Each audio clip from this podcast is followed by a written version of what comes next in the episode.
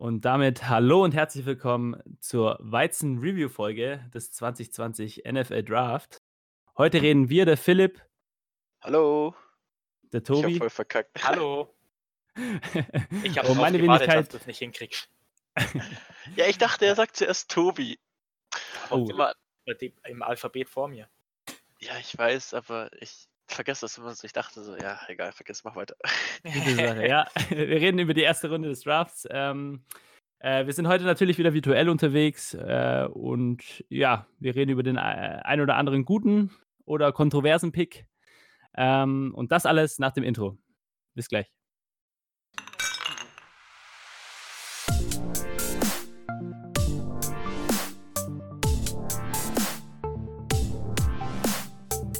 Football und Weizen, der Podcast mit Reinheitsgebot.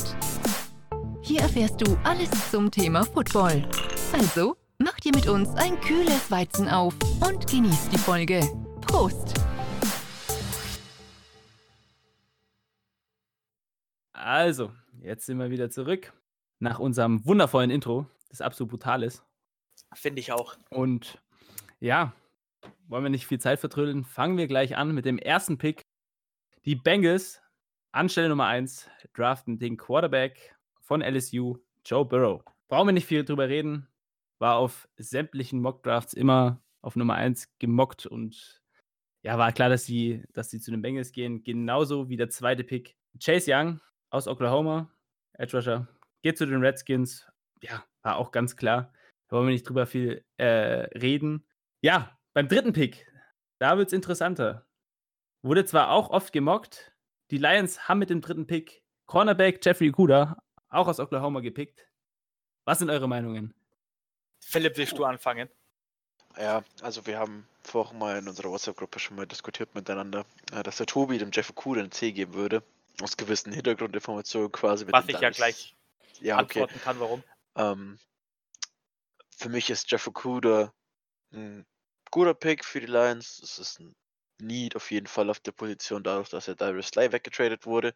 Ähm, auf drei ist halt immer so die Frage, lohnt sich da ein Cornerback, weil Cornerback wirklich eine Position ist, wo du halt auch viel Talent, Skill und äh, Antizipation brauchst, um quasi dieses Spielverständnis zu interagieren. Die NFL ist ja noch mal ein bisschen schneller als das College. Ähm, ob sich dafür der dritte Pick lohnt, ja, ist die andere Frage. Ähm, soweit ich mitbekommen, oder was ich mitbekommen habe, Bleacher Report hat auch ja ähm, reported, dass sie versucht haben, sich nach hinten zu traden, aber sich kein potenzieller Trade-Partner gefunden hat. Ähm, und damit haben sie sich einfach Jeff Okuda gepickt. Hatte ich in meinem Mock-Draft, glaube ich, nee, ich hatte, dass sie sich Isaiah Simmons picken, ähm, aber Jeff Okuda ist ein absolut solider Pick für die Lions. Ähm, weiß nicht, also als Matt Patricia, wenn du nicht wegkommst von der 3, äh, ist Jeff Okuda dann auch wirklich so derjenige, den du halt in deinem Team brauchst, um deine Defensive auf jeden Fall zu verstärken. Und das ist halt einfach ähm, eine große Baustelle bei den Lions, äh, wobei Matt Patricia viele Baustellen hat bei den Lions. Und, naja, jetzt hat er wenigstens mit Jeff. Okuda ähm, eine gute Lösung, sage ich mal, gefunden. Und hoffe, also ich hoffe mal, er wird einschlagen. Ähm, aber was ist, ich hoffe es eigentlich nicht, weil er ist ja bei der Division. Aber ähm, ich glaube, es ist schon ein guter Pick. Es ist ein solider Pick für die drei. Ähm, für mich ist halt das, das Spektrum dieses Jahr ist halt einfach so groß. Heißt, du hättest Jeff Okuda auch später bekommen können. Aber es gibt keinen, wo du sagst, den pickst du auf drei, weil er ist der drittbeste Spieler im Draft. Das gibt es einfach nicht. Das ist einfach, ich Waren glaube, ja dieses haben, Jahr ich hab, bloß die ersten zwei Picks. Bitte? Ja, und das Waren ja dieses Jahr bloß die ersten zwei Picks, wo man sagt, Genau, die muss man. ähm, und die Reihenfolge von drei bis acht oder ja, bis acht hätte eigentlich, egal was, es hätte alles turnen können, es wäre alles solide, okay gewesen, weil diese Spiele ungefähr alle auf einem gleichen Level sind quasi gedra also ja, auf einem Ja, man hat ja dieses. Jahr eh gesagt, dass es so die Top 16 sind eigentlich klar. In welcher Reihenfolge ist noch nicht klar. Das war ja eigentlich dieses Jahr gesagt, so Mhm. ungefähr. Also, ob es jetzt die Top 16 oder Top 15, 14 oder 18 sind, ist ja wurscht, aber ja, die Top-Spieler waren in diesem Draft auf jeden Fall klar. War nur nicht äh, sicher, wie, in welcher Reihenfolge halt gedraftet wird. Genau. Mhm. Der Philipp hat ja schon angefangen, dass ich mit dem Pick äh, mehr unzufrieden war. Äh, da gab es auch quasi die generelle Frage, was du gradest, den Spieler oder quasi das NFL-Team, was ihn gedraftet hat. Und ich habe mich bei den Noten immer mehr an die NFL-Teams gehalten, weil Jeff Okuda ist für mich der beste Cornerback im Draft. Also der ist definitiv äh, ein unglaublicher Spieler. Die Lions brauchen unglaublich viel Hilfe bei Cornerback, nachdem sie auch Darius Slay getradet haben, wie der Philipp schon erzählt hat.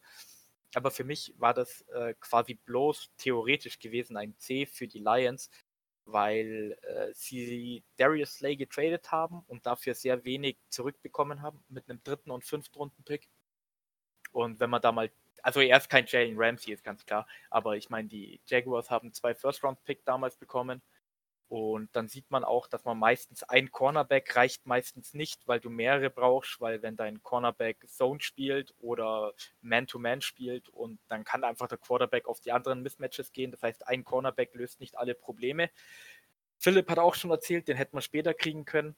Das ist dann nämlich der zweite Punkt. Äh, hätten die Lions einfach nach hinten getradet, sich noch mehr Draft-Picks geholt, dann wäre das auch vollkommen in Ordnung gewesen. Dann hätte er bei mir auch also in meiner Meinung wäre dieser Pick kein C gewesen. Und Cornerbacks werden meistens eh nicht so in der Top 3 oder Top 5 gepickt, weil das einfach auch eine schwierige Position ist, wenn du als Rookie reinkommst und dann gegen DeAndre Hopkins, Julio Jones, Davante Adams spielen musst. Da tust du dir sehr schwer. Äh, es war ein Need für die Lions. Wenn sie wirklich nicht raustraden hätten können, für was auch immer, dann ist der ganz okay ich hätte den Lions bloß generell einfach nicht so eine gute Note gegeben, weil man später bekommen hätte. Sie wollten ja raustraden und das war so meine Hintergrundgedanken dahinter, dass du einfach mehr Draft-Assets holst und versuchst, dein Team ein bisschen aufzubauen, weil die doch sehr viele Baustellen haben, wie auch schon erwähnt. Ja, es hieß ja aber, dass äh, sie es versucht haben, aber der Preis anscheinend zu hoch war, den sie verlangt haben. Für die Teams, die gesagt haben, ja, okay, wir würden jetzt hochtraden. Äh, also, wie gesagt, war der Preis ein bisschen zu hoch. Und ja, wie du schon gesagt hast, wurde er oft gemockt, aber ist nicht passiert. Ich habe es ja auch gemockt. Also, so ist es ja nicht. Ja, also ist ja, hätte ja auch nur Sinn ergeben, wie du jetzt die ganze Zeit schon gesagt hast. Äh, genau. Auch komisch. Naja, aber habt ihr noch was zu dem Pick zu sagen? Ich denke jetzt mal, jetzt haben wir da eigentlich fast alles gesagt. Ja, ja. genau. Ähm, ja, kommen wir zum vierten Pick. Mit dem vierten Pick selecten die New York Giants Offensive Tackle Andrew Thomas. Ja, also der Pick äh, gefällt mir eigentlich ganz gut. Ich habe äh, ihnen Tristan Wirth gemockt. Ähm, bei den Offensive Line Spieler gibt es so, dieses Jahr waren es so vier große Offensive Tackle Spieler, die alle ungefähr auf demselben Niveau waren. Ein paar haben mehr Upside, dafür sind ein paar mehr, andere, äh, mehr NFL ready sozusagen. Und die New York Giants haben sich einen von den vier ausgewählt finde ich gut. Ich habe ja auch Offensive Tackle bei ihnen gemockt. Finde ich gut. Dann habe ich da auch nicht mehr dazu zu sagen. Ja, es war überraschend, sage ich mal. Ne, du hast ja anders Was, gemockt. Oder? Ja, Andrew Thomas haben, glaube ich, die wenigsten auf vier gemockt. Ähm, weil, nein, ja, es gibt halt Tristan Wirfs, der halt einfach ein absolutes Biest körperlich ist. Oder auch Mackie Bagton, der einfach auch im College bessere oder solidere Leistungen als äh, Tackle bzw. Guard geleistet hat. Ähm, und Andrew Thomas war da schon so ein der erste kleine Surprise-Pick, sag ich mal. Ähm, nicht unverständnisvoll, aber halt nicht der beste All-Liner im Draft. Die, die Giants haben sich da bestimmt was dabei gedacht und mit dem Pick kann man gehen, ja. Ähm, aber ich glaube, mit dem, also mit dem vierten Pick sind halt auch viele Mock-Drafts äh, sag ich mal, zu Brüche gegangen, weil klar, Andrew Thomas hat man in der, firsten, äh, in der ersten Runde gesehen, aber halt nicht an vier bei den Giants. Und ja, das war, also wie gesagt, war so ein kleines Surprise-Pick, aber man kann voll, vollkommen damit leben. Äh, das ist äh, auch so der Need, den die Giants unbedingt brauchen, um die O-Line halt einfach mal wirklich stabil hinzubekommen. Für, für Saquon ja. Barkley und Danny Fubble. Genau. ja, gut. Naja, Isaiah Simmons wurde noch öfter zu ihm, äh, zu, den, zu den Giants gemockt, aber naja, ha sie ja, haben sich anders entschieden, so sag mal so. Wenn sie, wenn sie sich jetzt Blake Martinez von den Packers geholt haben, dass sie sich jetzt noch Linebacker holen, also. Ja, also der, der, der, der, die meisten Mocks Oder Safety. O-Line und danach, also O-Line, da war man sich immer unsicher, wer zu ihnen geht. Dann viele Christian Wirfs, Mackay Beckton, Andrew Thomas und äh, Chadwick Wills, glaube ich, ihnen immer gemockt. Und nach diesem O-Line-Spieler war die nächste Person, die immer gemockt wurde, eben Isaiah Simmons, wie der Marco gesagt hat. Ja. Ja, nee, aber wahrscheinlich war das wegen der Situation auch so, dass sie sich einfach beim Andrew Thomas gedacht haben, ja, mit dem sind wir uns am meisten, also sind wir uns am sichersten. Und dann haben sie einfach ihn gedraftet halt. Genau. Ja. Zugeschlagen mit dem vierten Pick. genau. Kommen wir zum nächsten Pick. Einer von drei in diesem Draft. Die Dolphins, Tobi sein Team, haben mit dem wissen, wie fünften du den Pick Namen aussprichst.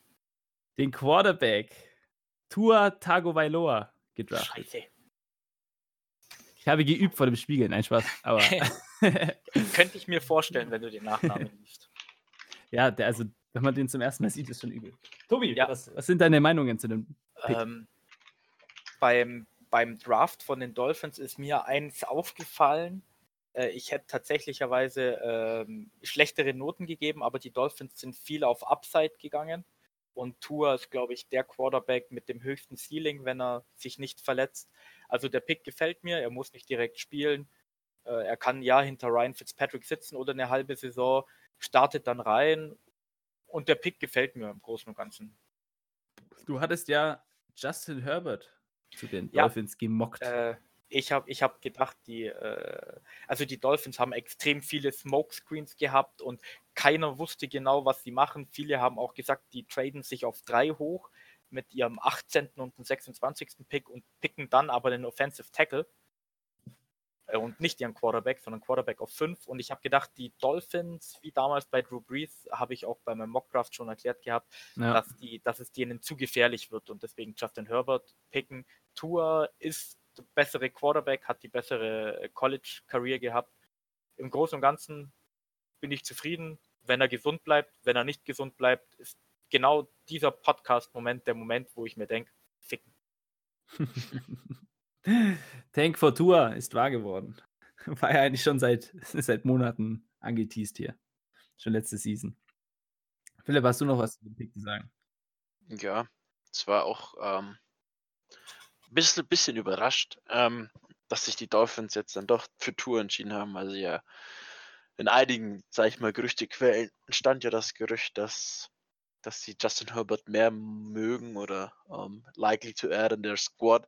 Ähm, ich gehe aber voll mit Tour mit, wenn er halt versucht oder wenn er es schafft, verletzungsfrei zu bleiben. Ähm, ist er der absolut richtige Pick gewesen und von Herbert kann man halt wenig sagen. So, er hat kein College-Finale erreicht. Er war halt bei den Oregon Ducks. Aber der War halt- Senior Bowl war doch gut bei ihm. Ja, der Senior Bowl war gut, aber hat er die NCAA Trophy geholt? Nein, die hat er leider nicht geholt. Die hat zwar just, äh, die hat Joe Burrow geholt, aber Tour hat sie halt vor zwei Jahren geholt, als er Jalen Hurts ersetzt hat im, im Finale. Und Tour ist absolut ein Siegertyp. Und ähm, im Interview hat er mal behauptet, also was hat behauptet, hat er mal die Aussage getätigt, wenn er es schafft, also er sucht sich ja die Verletzung nicht aus. Die Verletzungen, das ist eine Sache, die kann, kann sich ein Mensch ja nicht aussuchen. Die kann er ja nicht beeinflussen. Da kann man ja, also wenn er sich schon prepared, sich äh, quasi vorsorglich dafür vorbereitet, also wie nennt man das denn jetzt? Jetzt fällt mir gerade das Wort für äh, präventiv. Er trainiert ja schon präventiv ziemlich gut. Ähm, es ist halt ein bisschen unglücklich, sage ich mal, die ganze Situation, dass er sich da so im College jetzt schlimm auch am Ende verletzt hat. Ähm, aber ich gehe voll mit den Dolphins und ich finde, Tour ist da auch der richtige Pick gewesen und sie haben sich ja dann in der ersten Runde noch einen Beschützer geholt für ihn und ich denke, das ist so vollkommen in Ordnung. Also der Pick geht echt klar. Ja. Also, ja, war ja viel Smoke dabei. Also allgemein in den Draft. Ich habe den Draft zwar letztes Jahr nicht so verfolgt wie dieses Jahr, aber war echt viel Smoke dabei jetzt im Nachhinein. Aber ich denke mal, das ist immer so. Vielleicht hast du, hast du dich mit dem Draft letztes Jahr beschäftigt, Philipp?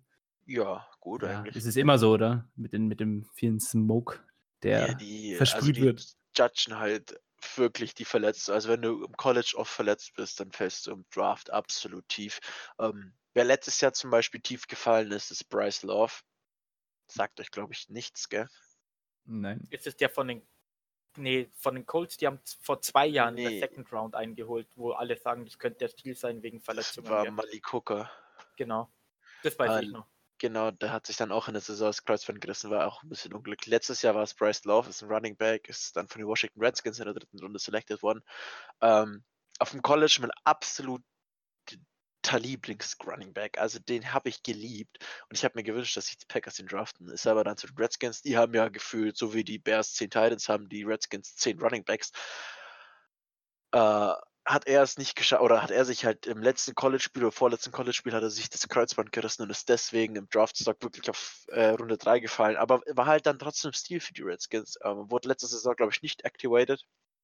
Ähm, kann aber diese Saison hinter Adrian Peterson vielleicht gut lernen und der wird noch einschlagen. Also Bryce Love wird ein Name sein, den man sich vielleicht merken muss, weil äh, der Typ ist einfach krank. Und ich hoffe dann bloß nicht, dass er ein Spiel einschlägt und im zweiten sich verletzt. Ja, das ist halt immer so die Befürchtung, aber deswegen fallen die Spiele auch immer wegen den Verletzungen. Wenn du dich im College schon verletzt, dann fällst du. Das ist gnadenlos. Die sind da gnadenlos. Das ist ja einfach nur ein absolutes Geschäft da drin. Und Smokes gibt es immer. Aber Tour ist absolut solider Pick. Baker war zum Beispiel, gab es Smokes. Aber kann man ja auch zu einem gewissen Grad verstehen, einfach, wenn, wenn sich ein Spieler auch verletzt, du willst ja nicht deinen First-Round-Pick an jemand sei jetzt mal in Anführungszeichen. Ja, aber manchmal muss es einfach verschwenden. Ja, manchmal muss es einfach riskieren. Natürlich, riskieren schon, aber dann, also die machen das ja den ganzen Tag, das ist ja ihr Beruf, die werden sich schon irgendwas denken. So, ja, was ist die Upside äh, und kann ich das Risiko, also High, High Risk, High Reward oder ja. ja machen es ja als Beruf und machen es ja nicht umsonst beruflich. werden sich schon, schon mehr denken. Ja, Tour Tago Vailoa an Nummer 5. Wir haben ja vorhin über Justin Herbert geredet. Der musste ja nicht lang warten, bis das Telefon geklingelt hat. Weil an Platz 6 haben die Chargers Justin Herbert gedraftet. Genau, ja, also Chargers gut. Herbert ähm, haben sich ja nicht in der Free Agency quasi mit dem Quarterback auseinandergesetzt, haben sich ja auch nicht Cam Newton geholt, der immer noch Free Agent ist. Übrigens sind Blake Bortles ähm, und ähm, okay, äh, Joe, Joe Flacco immer noch Free Agent. Aber ja, äh, ist ein solider Pick. Justin Herbert, wie gesagt, hat kein College-Finale erreicht, war bei den Oregon Ducks immer solide, aber hat es halt nie irgendwie weiter geschafft, ähm, quasi in die Playoffs oder sag ich mal in die Top 4 mal zu kommen oder ich glaube, Top 5 waren sie auch nicht. Wo sie jetzt genau standen am Ende der College Series, weiß ich jetzt nicht auswendig. Ähm, ist ein solider Pick. Ich glaube, der wird aber nicht starten, wird ein bisschen hinter Tyro, oder wird vielleicht ein, zwei Spiele hinter Tyro Taylor bleiben, der ja lange Zeit bei den Bills war, dann ein Jahr bei den Browns. Ich kannte den Fall tatsächlich nicht. Justin Herbert. Nee, Tyro Taylor. Du kanntest Tyro Taylor nicht. Hat die Bills nee. in die Playoffs geführt nach der hat die Bills, Jahren. Ja, 1999 waren die Bills letztes Mal in den Playoffs und der Dude hat sie wieder dahin geführt. Aber Wann ja. waren das? 2000, bevor Allen gedraftet wurde. Äh, 2018 und ich glaube dann 2019, nee, bei nee, 18 nee, war er bei den Browns, weil ja, da genau. hat er vor Baker Mayfield gespielt, dann war er 2017 davor bei den Bills und danach, nach den Browns, wo dann Baker Mayfield eingeschlagen ist, war er danach bei den Chargers. Hm. Genau. Ähm, Interessant. Ja. ja. wie gesagt, deswegen glaube ich, dass erstmal hinter, just, äh, hinter Tyrell Taylor starten wird äh, und ein paar Spiele oder ein paar Wochen erstmal rein, äh, get in the rhythm, wenn die NFL kommt. Und ja, es ist okay für die Chargers. Ich hätte, also hätte, hätte noch andere Spieler sein können, wie Isaiah Simmons oder äh, der Defensive Tackle zum Beispiel. Ähm, oder sie hätten ihren Pick auch weggetradet. Aber mit Justin Herbert gehen sie, glaube ich, einen guten oder einen soliden Quarterback ein, der drittbeste im Draft. Ähm, mal gucken, ob er sich dann in der NFL auch zeigt. Also bis jetzt kann man ja über die Prospects eh wenig sagen, weil ob die Spieler dann einschlagen, sieht man dann erst, wenn sie in der Liga sind. Und kann ja sein, also mit die Hälfte oder ich sag mal ein Viertel aller Erstrunden-Picks sind Busts oder nicht die Hoffnung, die sich die Franchise wünscht. Ja, ja der, der Pick im Großen und Ganzen äh, gefällt mir auch ganz gut. Ich glaube, so gut wie jeder Mock-Draft hatte Justin Herbert und Tua Tango Vailoa zu den Dolphins oder zu den Chargers in irgendeiner Reihenfolge, weil das nach die Bengals eben die Quarterback äh, brauchenden Teams waren. Äh, es gab bloß immer Unsterbigkeiten, wer zu wem geht. Das hat eben mit Tours äh, Verletzungsgefahr zu tun gehabt. Justin Herbert, sage ich mal, in dem Sinn war das sichere Pick, weil er sich eben, ich meine, noch nie verletzt hat. Er ist halt aber nicht so gut wie Tour Tango Vailoa, aber meiner Meinung nach trotzdem der drittbeste Quarterback. Und er könnte natürlich auch der zweitbeste Quarterback werden, wenn sich Tour verletzt, so im Draft. Muss man gucken. Ich glaube auch, dass, Charger, äh, dass die Chargers erst mit Tyrod Taylor gehen werden, aber ich denke auch, dass äh, Justin Herbert früher starten wird als Tour. Das heißt, von dem bin ich der Meinung, dass wir dieses Jahr definitiv noch was sehen werden. Und wenn er dann auf dem Feld steht, können wir dann auch, außer natürlich in der Preseason, was die stattfindet, aber wenn er in einem richtigen NFL-Spiel sieht, dann sieht man auch richtig, wie gut er ist und was er alles leistet, ob die Chargers, Chargers den richtigen Pick gemacht haben oder nicht. Only, only time will tell. Aber ich denke mal, wir haben alles über Justin Herbert gesagt.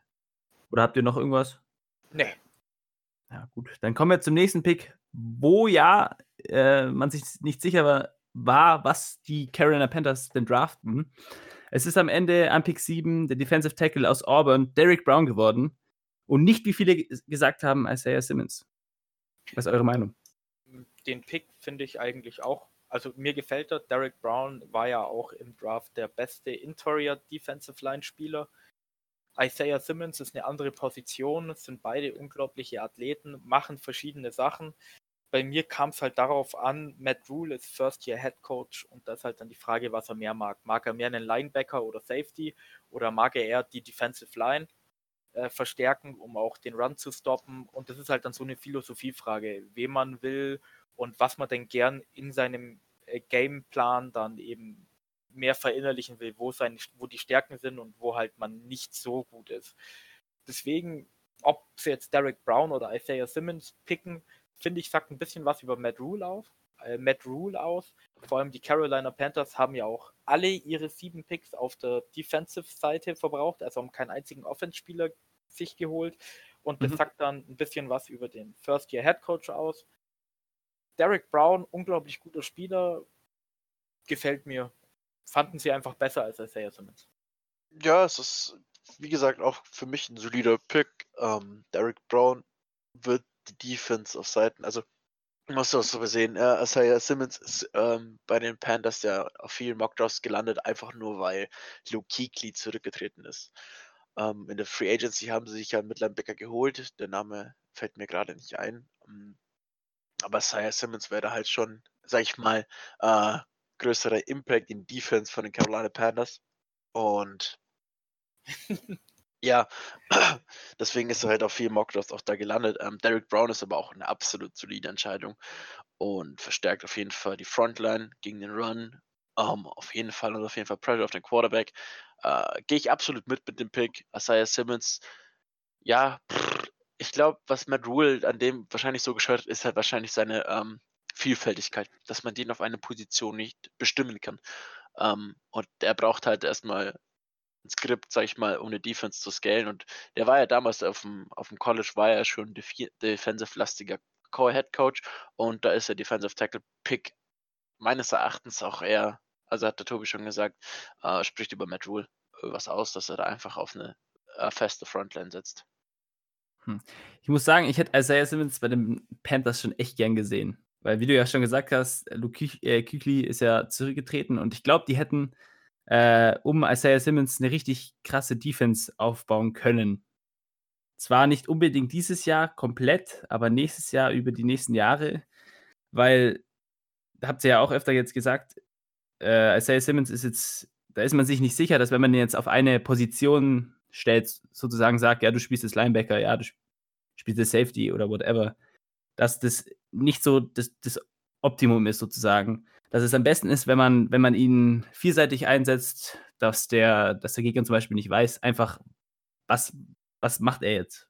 Was, was machen die, was haben die jetzt für eine Defense? Etc. Und ich glaube, dass die, dass die Panthers sich da echt was aufbauen hätten können. Aber, wie er schon gesagt hat, Derek Brown auch ein solider Pick, also ja, kann man eigentlich auch nichts dagegen sagen. Ja, und ich habe ja über Isaiah Simmons jetzt schon viel geredet. Passt zum nächsten Pick. Auf Nummer 8, die Arizona Cardinals. Isaiah Simmons haben sie sich gesnackt, so wie man es vielleicht sagen kann. Ja, es ist ein absoluter Stil auf 8. Ähm, Cardinals haben auch Needs gehabt, sag ich mal, in der Offensive Line, um Kyler Murray und vor allem mit seiner neuen Waffe, die Andrew Hopkins, zu beschützen. Ähm, aber mit Isaiah Simmons auf 8 an Bord ähm, musst du fast machen, quasi. Also der Pick ist quasi, wenn du den nicht machst, dann ist es halt dumm, sage ich mal in Anführungszeichen, aber das war halt ein absoluter Stil für die Cardinals, dass sie den noch auf 8 bekommen haben.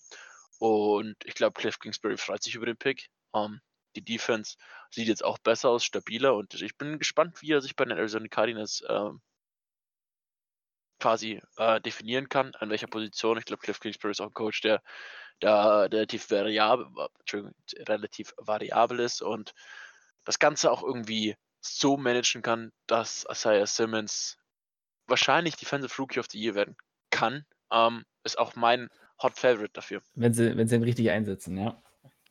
Richtig. Ähm, ich freue mich auch, dass die Cardinals ihn bekommen haben. Äh, ich bin sowieso so ein kleiner Cardinals-Fans in der NFC, nachdem ich letztes Jahr auch behauptet habe, dass sie sich auf Platz 1 Kyler Murray holen.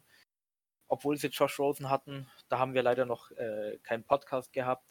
Seitdem freue ich mich immer so, wenn es bei den Cardinals gut läuft. Und mit dem Pick bin ich der Meinung, dass man in der NFC vor allem ein bisschen mit ihnen rechnen muss, weil letztes Jahr haben, waren sie zwar keine Contender, aber sie haben äh, relativ competitive gespielt. Also sie waren nicht schlecht. Sie haben wenig Spiele mit vielen Punkten Unterschied gewonnen. Das heißt, du hast gesehen, die werden immer besser. Kyler Murray hat nicht schlecht gespielt. Jetzt zweites Jahr bei ihm. Dann zweites Jahr von Cliff Kingsbury mit dem, mit dem neuen Headcoach damals. Und jetzt auch noch wirklich den Stil, wie der Philipp gesagt hat, mit Isaiah Simmons. Ich meine, er war bei den äh, PFF-Rankings auf Platz 3. Da war auf Platz 1 Chase Young, dann kam Joe Burrow und dann eben äh, Isaiah Simmons. Also der ist ein Athlet sondergleichen. Es ist kein Wunder, dass er so viele Positionen spielen kann, weil der einfach so eine Maschine ist. Jetzt ist halt nur die Frage, ob Cliff Kingsbury das schafft, den so einzusetzen in den richtigen Situationen, dass es funktioniert. Das ist, glaube ich, eine kleine Herausforderung, aber wenn er das hinkriegt, sind die Cardinals ein wirklich sehr gutes Team, was auch vielen Leuten dann Probleme machen kann, vor allem wenn es dann später um die Playoffs geht. Ja, meine einzige äh, Angst um Assassins ist, dass die Cardinals ihn kaputt machen. Ja, nicht, dass der hier irgendwie versauert, weil sie nicht wissen, wie, wie, wie sie ihn denn einsetzen oder so. Aber ja, sollten sie schon hinbekommen. Wir sind auf der Defensive Side, bleiben wir gleich da. Äh, mit Pick Nummer 9 holt sich die Jacksonville Jaguars den Cornerback aus Florida, CJ Henderson, und füllen eines ihrer vielen Defensive Lücken. Ja, also die. Achso, Tobi, wirst du diesmal anfangen? Ach ja, ja, weil ich ja vorhin ein bisschen über die Lions gelästert habe, von wegen mit Darius Slay. Ähm, CJ Henderson ist der zweitbeste Cornerback auf dem Board gewesen. Viele sagen auch, es war nicht mal so zu sehen der zweite, sondern eher so dieser 1.2 Cornerback.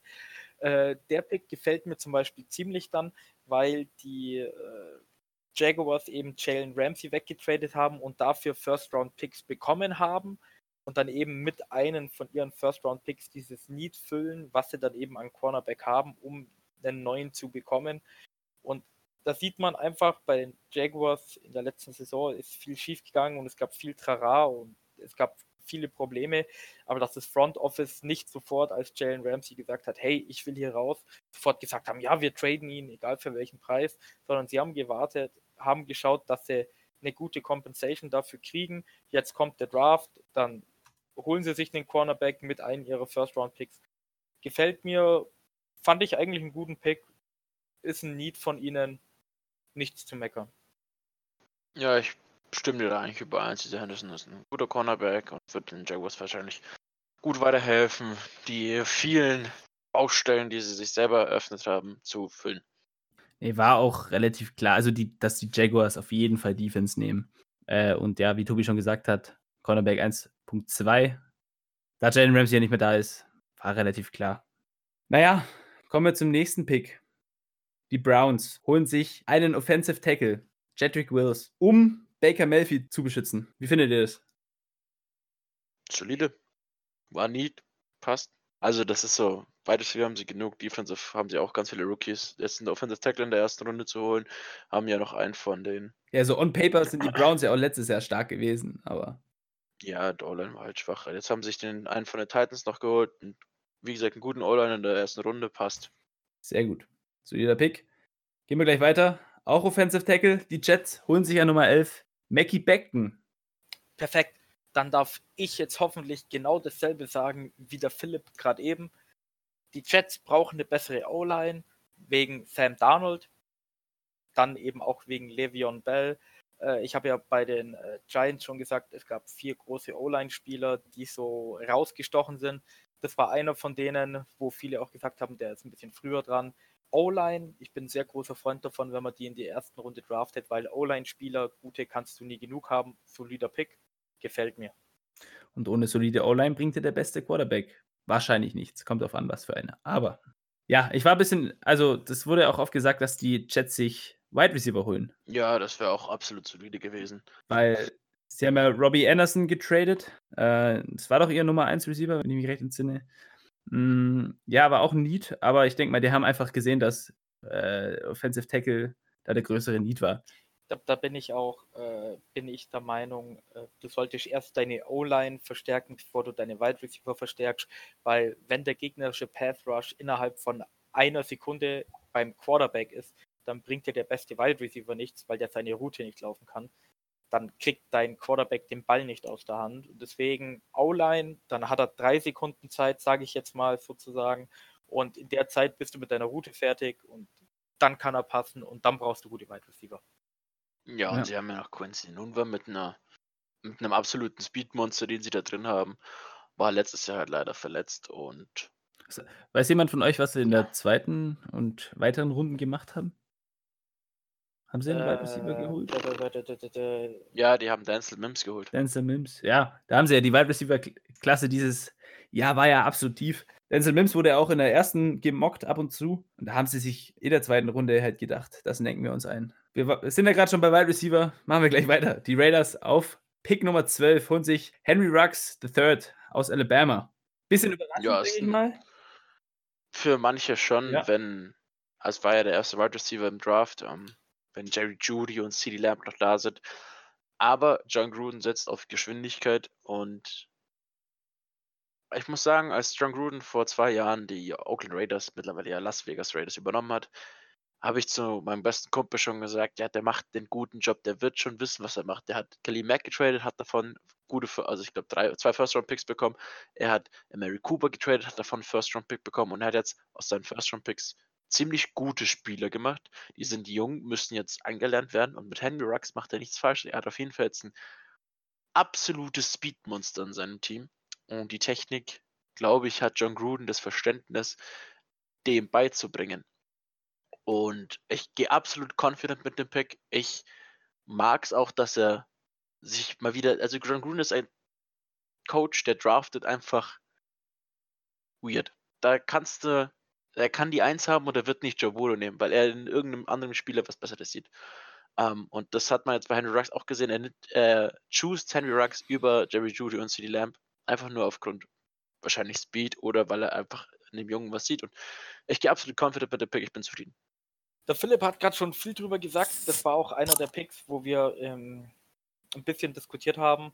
Ich glaube an John Gruden und an Mike Mayock. Ich meine, die letzte Draft-Class von ihnen war phänomenal. Das heißt, ich glaube, es wird ein sehr guter Spieler von ihnen. Ich bin aber der Meinung, dass Henry Ruggs nicht so ein Nummer 1 Receiver ist, wie er in der NFL zurzeit quasi dargestellt wird. Und zwar Henry Ruggs ist für mich so ein Tyreek Hill, wie der Philipp gesagt hat, ein Speedmonster. Du lässt ihn einfach geradeaus laufen, der rennt alle Cornerbacks und Safeties zusammen, dann kommt der schöne Deep Ball, Bam, Touchdown. Für mich ist so ein Nummer 1 Receiver eher sowas wie Jerry Judy oder CD Lamb, der auch mal im Slot ist, der viele Catches hat und dann dadurch die Yards kriegt und nicht einen Catch hat und 100 Yards läuft. Die Raiders sind natürlich in einer Division mit den äh, Kansas City Chiefs und das ist ja eine Copycat League. Das heißt, man schaut, was bei den anderen funktioniert und versucht dasselbe zu machen. Tyreek Hill hat jetzt Konkurrenz in der Division mit Henry Ruggs für den schnellsten Spieler. Ich fand es aber trotzdem nicht so, nicht so überragend, weil er für mich eben nicht so dieser Nummer 1 Receiver ist, wie zum Beispiel auch Michael Thomas, der in einer Saison 140 Bälle fängt, sondern der wird eher 80 fangen, hat vielleicht dieselbe Jahrzahl, aber ist nicht so reliable wie ein Typ, der über die Mitte läuft, sondern der wird einfach rennen, rennen, rennen, holt dir mit einem Play einen Touchdown. Die Raiders-Fans werden ausrasten, weil es trotzdem ein geiler Spieler ist, auch wenn ich ihn gerade ein bisschen kritisiere. Er war aber auch bei Alabama, glaube ich, nur auf Platz 3 in den Receiving Charts. Vor ihm war Jerry Judy und ein anderer Receiver, der nächstes Jahr rauskommt. Ja, und ich meine, Henry Ruggs war ja trotzdem noch einer der Top 3 Wide Receiver, also mit Henry Ruggs, Jerry Judy und CD Lamb. Ähm, und wie Philipp jetzt schon die ganze Zeit gesagt hat, äh, Tom Gruden wird es schon machen. wird schon einen richtigen Ja, Pick genau. haben. Ich, ich glaube an die. Also Mike Mayock war ja auch früher Draft Analysis auf ESPN oder auf irgendeiner Fernsehplattform. Also die wissen, was sie tun. Es ist wahrscheinlich werden die aus dem Gold rausholen. Ja, und man darf ja, wie gesagt, nicht vergessen, er ist ein krasser Spieler. Also, er ist ein guter Spieler. Also, kann man, kann man nichts dagegen sagen. genau. Ähm, dann kommen wir zum ersten Trade des 2020er Drafts. Die Tampa Bay Buccaneers traden sich gleich einen Spot hoch mit den San Francisco 49ers und stehlen sich den Offensive Tackle Tristan Wirth. Äh, ja, falls jetzt viele Leute sich fragen, äh, was ist dieses einen Platz hochtraden, bringt das was? Äh, meiner Meinung nach bringt es tatsächlicherweise schon was, weil am Platz 13, wenn man jetzt sich mal das Draftboard angeschaut hat, auf Platz 18 wären die Dolphins gewesen. Hätte sein können, dass sie die 49ers anrufen, einen Second-Round-Pick oder sowas hergeben. Und die, sich- die 49ers haben ja auch gesagt, dass sie backtraden wollen. genau, äh, hätte sein können, dass die Dolphins sich eben den letzten der großen vier Offensive Tackle, wie ich gesagt habe, holen wollten. Deswegen macht der Trade schon Sinn. Wie ich gerade eben schon gesagt habe, es ist der letzte von den vier, wo ich, dach, äh, wo ich gedacht habe oder wo ich denke, das sind so die besten vier Spieler. Die Buccaneers haben sich ja Tom Brady geholt, äh, einen sehr, sehr alten Quarterback, der nicht sehr mobil ist. Das heißt, du musst den ziemlich gut verteidigen können oder beschützen können, besser gesagt. Deswegen bin ich mit dem Pick völlig zufrieden, dass der O-Line gegangen sind. Äh, Dass sie dafür einen Pick hochtraden mussten, ist vielleicht ein kleineres Übel, wenn sie Angst gehabt haben, dass sich eben einer, der hinter ihnen war, hochtradet, um den letzten sich zu schnappen. Ja, vor allem ähm, die 49ers haben ja dann bekannt gegeben, dass sich ähm, ihr langjähriger Tackle Joey Stadley ähm, retired aus gesundlichen Gründen. Und da war ja die Befürchtung auch, dass sich die 49ers diesen Tackle schnappen. Gerüchte hin und her, ob sie sich jetzt ähm, zurücktraden oder nicht. Ähm, die Chance bestand, dass sich die 49ers diesen Spieler selber angeln. Und deswegen hat Bruce Arians da, glaube ich, einen sauberen Move gemacht, ist einen Pick hochgegangen, hat, glaube ich, nicht mehr so viel aufgegeben und sichert einfach mit Tristan Wirth einen absolut agilen Spieler und einen Beschützer für Tom Brady. Ja, die Krankenversicherung. Genau. ja, dann kommen wir äh, zum 14. Pick. Die San Francisco 49ers holen sich den Defensive Tackle Javon Kinlaw aus South Carolina. Ja, die hauen sich einfach noch mehr Power für ihre D-Line. Absolut confident mit dem Pick. Kann man, ist vollkommen in Ordnung. Gut, äh, Ja. Philipp, hat, Philipp hat das meiste schon gesagt eigentlich. Die einzige Sache, die ich noch hinzufügen würde, war, den Pick haben sie von den Colts ja bekommen im Trade Ja. mit äh, DeForest Buckner. Auch Die haben sich einen Ersatz geholt. der weggegangen ist, haben sich mit dem Pick quasi noch einen Pick geholt, weil sie ihn getradet haben und haben dann noch den Ersatz davon bekommen. Das ist jetzt ein jüngerer DeForest Buckner sozusagen kostet weniger, wird wahrscheinlich nicht gleich so gut sein wie der Forest Buckner und dann das, was der Philipp gesagt hat. Ja. ja, war ja, war ja auch der zweite, zweitgerankte Defensive Tackle, wenn ich, wenn ich mich richtig erinnere. ja, aber auf die Ranks darfst du nicht schauen. Also die geben so viel Output über irgendwelche Infos, weil ja, der, der Draft ist einfach insane dieses Jahr.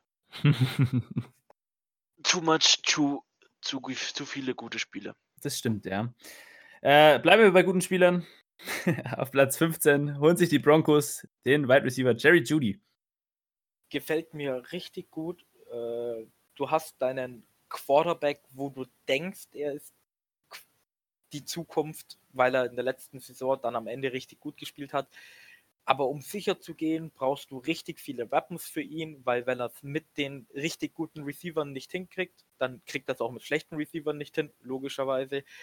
Viele hatten auch die Denver Broncos, dass sie sich hochtraden, vielleicht sogar in die Top 10 mit den Cleveland Browns oder Jacksonville Jaguars, um Jerry Judy sich zu holen, weil viele auch sagen, es war einer der besten Receiver im Draft. Finde ich richtig gut von ihnen. Sie sind äh, auf Platz 15 geblieben, haben nichts aufgegeben, haben wahrscheinlich trotzdem den Spieler bekommen, den sie wollten. Kann ich nicht meckern. Ja, CD Lamb ist absoluter. Jerry Judy. Äh, äh, der Right Receiver, Jerry Judy, ist ein absolut solider Pick. Finde ich vollkommen gut für die Broncos. Ähm, confident. Ja. War ja klar, mehr oder weniger klar, dass sie sich einen Wide Receiver draften. Ja, mehr brauchen wir über den Pick auch nicht mehr sagen. Kommen wir endlich zu meinen geliebten Falcons auf Platz 16. Sie draften mit Pick 16 den Cornerback aus Clemson, AJ Terrell. Muss ich sagen, ich war am Anfang ein bisschen, was heißt verwirrt, aber weil ich habe mich mit AJ Terrell nicht so beschäftigt, weil es wurde ja oft gesagt, dass sie äh, für CJ Henderson hochtraden, weil, weil CJ Henderson kommt aus Florida. Dan Quinn, der Head Coach von den Falcons, ist ein Florida-Typ, der oft Spieler aus Florida dra dra draftet. Ähm, ja, ich, wie soll ich das sagen? Ich, ich habe mich nicht so mit AJ Terrell beschäftigt tatsächlich. Ähm, ich wusste, dass er ein guter Corner ist, also in Top 5 auf jeden Fall gerankt. Ähm, aber jetzt habe ich mich danach mit ihm beschäftigt und ich muss sagen, ein absolut solider Pick. Er hatte ein Scheißspiel in seiner kompletten College-Karriere im National Championship Game. Das wichtigste Spiel seiner Karriere. Das wichtigste. Er hatte ja zwei, äh, zwei, ich weiß nicht, wie viele er hat. Er hatte im Jahr davor auch eins, da hat er eine Pick Six gefangen. Und in dem Spiel, ähm, wir hatten da gespielt, Clemson gegen äh, LSU. LSU, Justin genau. Jefferson war der Genau. Genau, und der hat gegen, wer ist er? Chase? Justin Jefferson. Nee, er hat nicht gegen Justin Jefferson gespielt, er hat Doch, gegen Jamar Chase gespielt. Na, er hat gegen Just, äh, Jamar Chase gespielt, da bin ich mir sicher. Ähm, und er wurde da öfter richtig vernichtet. Er hat anscheinend auch, aber auch mit Fieber gespielt. Also, ähm, das kann ja damit irgendwas zu tun haben. Aber ich will ihn jetzt auch nicht schön, recht, äh, schön reden. Er hat da in dem Spiel einfach verkackt. Hatte aber davor einfach immer nur gute Spiele. Ähm, ich finde es ein bisschen schade, oder was heißt ein bisschen schade? Ich bin voll zufrieden, dass sie sich nicht hochgetradet haben, die Falcons, weil da gab es ja echt viel Smoke, sag ich jetzt mal, dass sie sich hochtraden, auch in die Top 10. Ich habe mit Philipp sogar eine Wette abgeschlossen, ähm, dass wenn sie sich Isaiah Simmons holen, muss ich mir unbedingt ein Jersey holen. Ist leider nicht passiert. Ja, kann man auch verstehen, das wäre wahrscheinlich zu teuer gewesen. Und es hätte die Falcons wahrscheinlich in den nächsten Jahren absolut vernichtet. Aber ja, AJ Terrell, ich habe mich mit ihm beschäftigt. Absolut solider Corner. Der Need war auf jeden Fall da, vor allem in der Division, wo wir sind. Ja, bin zufrieden. Ja, ich habe da jetzt nichts Großes dazu beizutragen. Ich muss natürlich, Ich sag nur, die haben, nee, warte, die haben nur auch Need auf Cornerback gehabt durch den Abgang von Desmond Trufant. Ja, der Deswegen. zu den Lions gegangen ist. äh, Genau. um ein bisschen Salz in die Wunde zu streuen, äh, ich bin der Meinung, er ist ein bisschen overdrafted. Hm. Sie hätten bessere Spieler an diesem Punkt bekommen. AJ Terrell wäre wahrscheinlich weiter runtergeflogen, hätten sie ihn nicht gepickt. Ich glaube, er wäre Christian noch Fulton oder was? Hä? wärst du von Christian Fulton überzeugt gewesen oder wen hättest du da in? Christian im Kopf Fulton und. AJ Terrell sind ungefähr in, der, in, in derselben Liga gewesen, so vom, von Mhm. Production her und was weiß ich. Es war ein Need bei ihnen, sie haben ihn gesehen, äh, haben ihn dann auch gepickt. Es ist kein schlechter Pick. Wenn die Falcons zum Beispiel aus der zweiten Runde sich nochmal hochdraften hätten wollen oder hochtraden, Entschuldigung, hätten sie ihn vielleicht auch noch gekriegt an Stelle 25 oder sowas wäre bestimmt noch da gewesen. Ist ein kleiner Reach, aber wenn du den Need hast und wenn die Falcons ihn, heißt, sie haben ihn ja definitiv interviewt äh, und ihn Mhm. geliebt haben und zufrieden mit dem Pick waren, kann man dann nichts dagegen aussagen. Ja, wie Ich gesagt, ich habe mich. bloß, es, war, es, es gab bloß die, die ersten beiden Cornerbacks in diesem Draft, das waren eben Jeff Okuda und äh, CJ Henderson, dann gab es einen größeren Gap, dann Mhm. waren die nächsten eben AJ Terrell und den, den du gesagt hast, Christian Fulton. Christian Fulton. Ist vielleicht ein kleiner Reach, aber ich meine, in Draft mal ein bisschen reachen für eine Position of Need ist ganz okay. Ich bin bloß immer gern Freund davon, dass du Hm, äh, den besten Picks Player available draftest und deine Probleme eher in der Free Agency behandelst, weil wenn du gute Spieler im Draft hast, dann bist du meistens ein gutes Team. Siehe äh, die Ravens, Patriots, Steelers zum Beispiel jetzt nur in der AFC. Mhm. Aber sonst bin ich vollkommen zufrieden damit. Ja, genau. Also wie gesagt, ich habe mich mit ihm beschäftigt. Ich mag den Pick. Aber ja, das soll es auch gewesen sein mit Pick Nummer 16. Kommen wir zu Pick Nummer 17.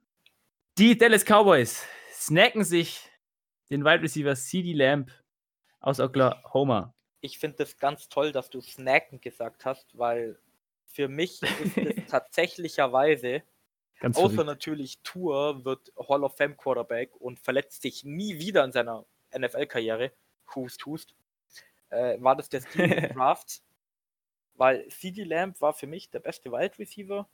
Äh, die Dallas Cowboys, also Jerry Jones vor allem, weil er hat ja alleine gedraftet, es waren ja keine Scouts Auf seiner Yacht. So Er geil. auf Auf seiner Yacht. 250 Millionen, ich glaube Dollar logischerweise, Yacht, hat Junge, er so alleine ein- gedraftet und er hat einfach gesehen, CD Lamb fällt, wirklich fällt auf Platz 17. Viele vergleichen CD Lamb mit DeAndre Hopkins aus dem Grund, dass beide unglaublich gute Hand-Augen-Koordination haben und sich alles aus, aus der Luft greifen. Äh, die Cowboys hatten andere Needs, Cornerback zum Beispiel. Vielleicht haben deswegen auch die Falcons AJ Terrell gedraftet. Aber Ja, ja, die Jerry- haben dich zurückgetradet deswegen. Also auch deswegen. Ja, ja, aber die, die, die, Jerry Jones hat einfach andere Needs gehabt, hat aber CD Lamb gesehen, hat sich gedacht, das ist der beste Player available, obwohl sie keine Wide Receiver Probleme brauchen, äh, keine Wide Receiver Spieler brauchen, Entschuldigung, äh, haben jetzt tatsächlicherweise meiner Meinung nach mit das beste Wide Receiver Core in der NFL mit den Chiefs, mit Dalvin Cook, CD Lamb und Michael Gallup. Ist ein unglaublich guter Pick. Hätte ich nicht gedacht, dass sie den auf 17 kriegen. Ein Stil. Ein, ein, ein richtiger Stil. Und ich frage mich, falls Dak Prescott sich gedacht hat, das Franchise Tag nicht zu unterschreiben und diese Saison auszusetzen, sollte er sofort Jerry Jones anrufen, falls er keinen langfristigen Vertrag kriegt und dieses Jahr unglaublich spielen. Weil wenn du diese drei Wide Receiver hast und dann noch Ezekiel Elliott als Running Back, geht deine Production ungefähr so in die Höhe, weil er nur noch Waffen hat. Also A. Ja, er ist ein absoluter Stil auf 17. Ja, also ich, ich würde nur noch dazu sagen, Jerry Jones, ganz lässiger Kerl auf seiner Yacht, erstmal alleine draften. Alter. Ähm, und ich finde es gut, dass sie ein, ein, ein, ein weiteres Ziel für Dak Prescott äh, gedraftet haben, das er überwerfen kann. Aber das wäre es auch schon gewesen zu dem Pick. Ähm, kommen wir zum nächsten Pick. Den zweiten aus drei Picks in der ersten Runde von den Miami Dolphins. Äh, und sie haben sich auf Pick 18 den Offensive Tackle Austin Jackson aus USC geholt. Tobi, was sagst du? Ähm, ich habe bei den Dolphins am Anfang schon gesagt, dass sie viele Player mit viel Upside sich geholt haben und äh, er ist genau der zweite, der reinfällt. Ich habe ja auch bei den anderen O-Line-Spielern, bei den vier davor gesagt, es gibt die großen vier und dann kommen die paar anderen. Entschuldigung, äh, Austin Jackson fällt genau in die Kategorie, dass er eben einer von den anderen ist. Er ist unglaublich athletisch, er ist ein sehr guter Spieler. Er hat aber noch Probleme mit seiner äh, Technik, an die er arbeiten muss. Was aber verständlich ist, weil er ist auch ein unglaublich guter Lockerroom-Guy, weil er hat eine Knochenmarksspende für seine Schwester gehabt, äh, gemacht, wo er viel Playtime verloren hat. Äh, die war nämlich krank und wäre gestorben. Er hat dann gesagt, er legt sich unter das Messer. Äh, eine ziemlich gute Feel-Good-Story. Hat gesagt, das macht er für seine Schwester, hat deswegen seine College-Karriere kurzzeitig mal ein bisschen auf Eis gelegt. Ist aber so ein unglaublicher. Athlet, dass er äh, nach der OP, einen Monat, hat er schon wieder mit Football angefangen und sein Arzt, der ihn operiert hat oder halt das Knochenmark entnommen hat, hat gesagt, das geht eigentlich nicht. Also du kannst nicht nach einer Knochenmarkspende nach einem Monat wieder Football spielen. Das heißt, er hat viel Upside, wie auch dann der letzte Pick von den Dolphins, meiner Meinung nach. Ist natürlich aber dann kleiner äh, oder größerer Reach, weil auf Platz 18 bräuchte man schon Leute, die einen Impact haben. Die O-Line von den Dolphins war aber letztes Jahr ziemlich scheiße, was auch erklärt, warum sie insgesamt vier oder fünf O-Line-Spieler gedraftet haben. Finde ich deswegen dann ganz gut, weil dieses Jahr müssen die Dolphins noch nicht so gut sein, sondern nächstes Jahr dann, wenn Tour fit ist, Austin Jackson besser geworden ist, die anderen Picks besser geworden sind, dann können sie mal ein bisschen Neues machen in der AFC. Protect the QB. Absolut solider Pick. Auf 18 für die Dolphins. Oder noch ein bisschen verbessern, dadurch, dass sie auch Little abgegeben haben. Ähm, ist aber verständnisvoll auf 18, also kann ich mich nicht hätten beschweren. Auch, Und ich glaube, die Dolphins ja, haben das. Hätten ja. sie auch was anderes als O-Line auf 18 ge gepickt, dann.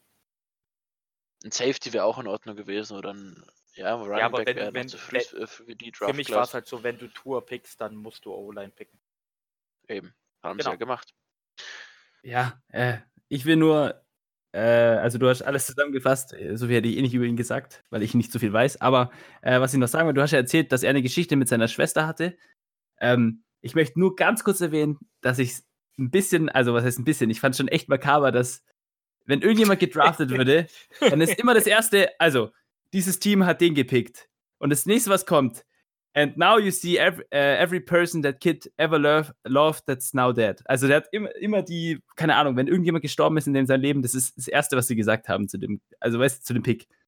So, ja, wir haben ihn gedraftet, aber drei seiner besten Freunde sind gestorben. Und bei jedem zweiten Pick, Alter.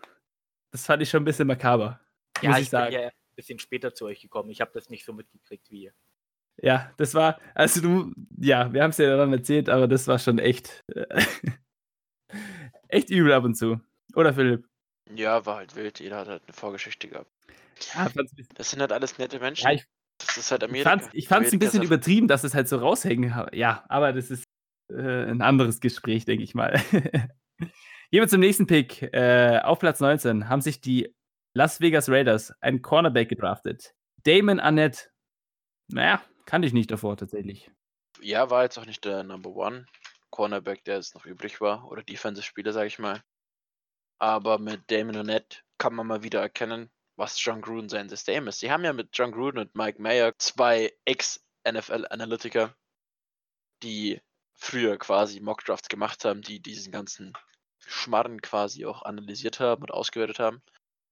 Und Damon Arnett, ja, erste Runde, vielleicht ein bisschen overdrafted, aber wie gesagt, John Gruden weiß, was er macht. Und ich bin absolut überzeugt von diesem Mann. Ist in der NFL auch mein Lieblings-Head-Coach. Hat ja auch, ähm, ja, also wie gesagt, ich bin einfach nur überzeugt von seiner Arbeit und ich mag seine Picks auch. Und äh, wie gesagt, er kann jetzt overdrafted sein, wird auch für viele sein, war auch ziemlich unverständlich, dass ähm, die Leute, oder für die Leute war es ja unverständlich, dass sie Damon Arnett gepickt haben, die Raiders. Äh, war ja auch von Overall-Spielern auf eine 96, glaube ich, erst gerankt, aber John Gruden draftet auch vor allem Lockerroom-Guys und ich glaube, da ist Damon Arnett ganz vorne mit dabei. Und letztes Jahr war es Clean Farrell, der alle überrascht hat auf vier. Der ist dann auch nicht so ein gebombt, sage ich mal, dafür, was Max Crosby da letztes Jahr eingebombt hat, der auch eigentlich Rookie of the Year hätte gewinnen müssen vor Nick Bosa, weil er in jeder Statistik drüber war. Aber Nick Bosa hat halt einen phänomenalen Namen, war bei einem guten Team und hat halt im Endeffekt mehr Impact gemacht. Ähm, dass sie halt dafür dann geschaut haben, war ein bisschen unglücklich, sage ich mal. Aber Max Crosby hätte das letztes Jahr auch absolut für den Rookie of the Year zu werden. Und Damon Arnett ja, werden wir sehen, ob er jetzt overdrafted war oder nicht, aber du, ver du vertraust Gruden. In der zweiten Runde wäre er auch gegangen. Ich vertraue Gott. Believe in John Gruden. in John Gruden we trust. Gut, äh, Philipp vertraut in John Gruden. Ich vertraue mhm. in John Gruden mehr als Coach. Ich vertraue Mike Mayock mehr als GM. Deswegen, wie der Philipp gesagt hat, ein bisschen overdrafted vielleicht, ein kleiner Reach, aber der Philipp hat eigentlich alles gesagt, was ich sagen wollte ich kann einfach nichts mehr hinzufügen. Ja, ich auch nicht. Ähm, ja, gehen wir zum nächsten Pick. Die Jaguars, der zweite Pick im Draft auf Nummer 20, holen sich den Linebacker Clayvon Jason von LSU. Ja, war wieder eine Position, wo sie nicht gebraucht haben, haben sich dann den bestmöglichen Spieler geholt im Draft. Passt. Solider Draft für die, äh, für die Jaguars in der ersten Runde. Genau, die Jaguars sind für mich auch eine, die den Draft echt gut gespielt haben. Die haben ihre Needs gesehen, haben dann da ihre Top-Spieler gepickt die auch im Draft Board bei allen meiner Meinung nach äh, ziemlich weit oben standen. Was mir noch aufgefallen ist, ähm, die Jaguars, die versuchen gerade so ein bisschen zurück zu ihrer Form zu kommen von vor drei Jahren mittlerweile, wo sie im AFC Championship Game waren, mit einer ziemlich guten Defense. Deswegen Jalen Ramsey Ersatz, Dann jetzt hier ihren Pass-Rush-Ersatz mit Clavion Jason. Guter Pick. Gefällt mir. Ja. Ja, die Großbaustelle Defense wurde angegangen, sagen wir es so. ja, gehen wir zum nächsten Pick. Da gibt es auch eine Baustelle bei den Eagles, ähm, aber die haben diese Baustelle auch angegangen, würde ich jetzt mal sagen. Die haben den Wide Receiver Jalen Rager aus dem College TCU gedraftet. Wie findet ihr den Pick? Ja, Nachdem ja noch andere Wide Receiver auf dem Board waren, die, sei jetzt mal, äh, höher, ja, wie, ja, höher gerankt waren, sage ich jetzt mal so. Oder Das ist für mich ein solider Pick. Die Vikings haben Wide Receiver gebraucht, und sie sich Nelson Aguilar weggetradet haben. Und ja, wie gesagt, die Receiver-Class ist dieses Jahr ziemlich breit aufgestellt. Äh, jedes Team hat quasi ihren eigenen Favorite. Jedes, jeder Spieler passt in bestimmte Schemes rein, andere zum Beispiel nicht. Rieger, muss ich ehrlich sagen, habe ich mich auch wenig mit auseinandergesetzt. Ich hatte da auch andere Wide Receiver oben gesetzt. Ähm, ist aber ein solider Pick. Was halt jetzt ähm, noch dazu kommt, ist, dass sich die Eagles ja dann Marquise Goodwin geholt haben von den äh, 49ers. Also haben sie jetzt ein breites äh, oder einen breiteren Wide Receiver Corp wie letztes Jahr auf jeden Fall. Und äh, ja, war Need, war absoluter Top-Need bei den Eagles und kann man mit dem Pick gehen auf jeden Fall. Zu 100 Prozent. Genau, äh, wie der Philipp gesagt hat, die Eagles war ihr größtes Problem letztes Jahr auch Wide Receiver. und Verletzungen. Ähm, wegen Verletzungen, richtig. Äh, ich hatte andere Spieler weiter oben als äh, Jalen Rager. Jetzt geht es natürlich, wie der Philipp auch gesagt hat, darum, wie das System funktioniert, wer da reinpasst. Ich habe jetzt im Nachhinein mitbekommen, dass Jalen Rager äh, ein bisschen wie Deshaun Jackson agiert, dass er so ein kleiner Klon von ihm ist. Mal schauen, ob er auch so gut ist wie er. Und ich meine, die Eagles haben sich ja Deshaun Jackson geholt gehabt, der sich dann prompt verletzt hat. Das heißt, noch so ein Spieler auf einem billigeren Vertrag, den ich wirklich nicht auf dem Board hatte in der ersten Runde, muss man sehen, was aus ihm wird. Aber die Eagles haben Wide Receiver gepickt, was, wo sie große Probleme hatten wegen Verletzungen, haben noch eine Weapon für Carson Wentz. Ist ein guter Pick. Ja, auf jeden Fall. Gehen wir zum nächsten Pick. Auf Platz 22 haben sich die Vikings auch einen Wide Receiver geholt, äh, über den wir äh, vorhin schon kurz geredet haben, Justin Jefferson. Äh, genau, und da sind wir wieder bei der Sache, äh, gute Teams tun ihre Spieler nicht unter Wert verkaufen.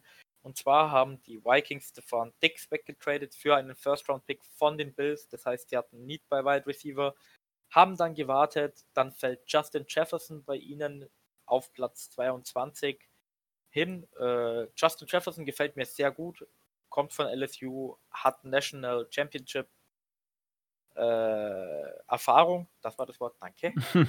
Äh, kann meiner Meinung nach auch der beste Wide Receiver im Draft werden, neben CD Lamb. Ein paar unterschätzen ihn ein bisschen, trotzdem hat ihn jeder, glaube ich, in der ersten Runde gemockt.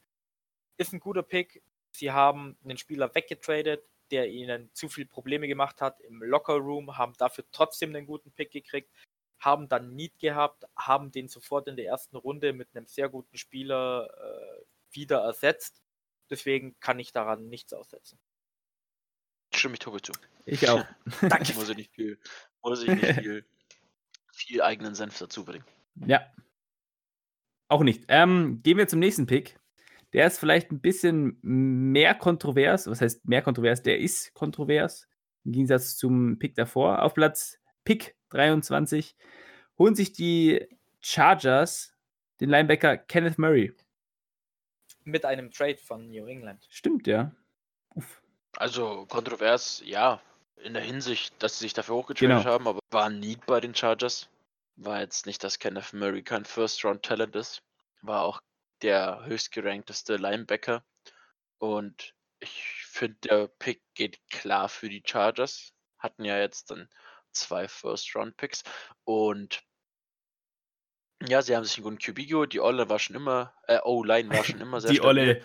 Ähm, die Olle. Und mit Linebacker einfach nur, um quasi diese kurzen Titan-Routen zu sichern.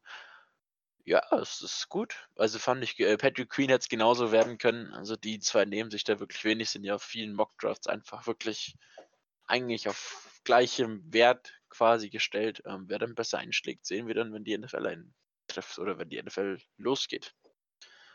Aber er ist auf jeden Fall ein Starter für die Chargers. Also der wird starten. Hm. Genau, äh, Philipp hat viel dazu gesagt, dass sich, dass es genau die Chargers sind, die sich hochtraden mit den Patriots. Das ist vielleicht ein bisschen überraschend, weil nicht jeder die Chargers auf dem Schirm hatte, dass sie sich nochmal reintraden.